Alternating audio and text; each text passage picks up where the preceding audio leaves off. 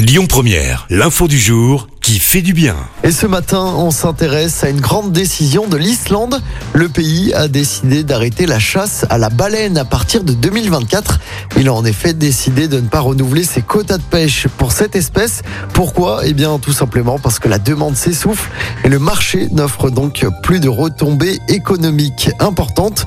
La chasse à la baleine a été interdite dès 1986 en raison de l'effondrement des populations avec la pêche industrielle. Malgré cela, l'Islande, mais aussi la Norvège et le Japon continuaient de pratiquer ce type de pêche. D'ici deux ans, il n'y aura donc plus que deux pays au monde à le faire.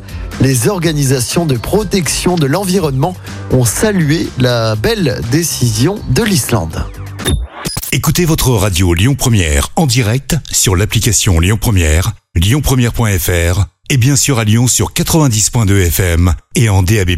Lyon Première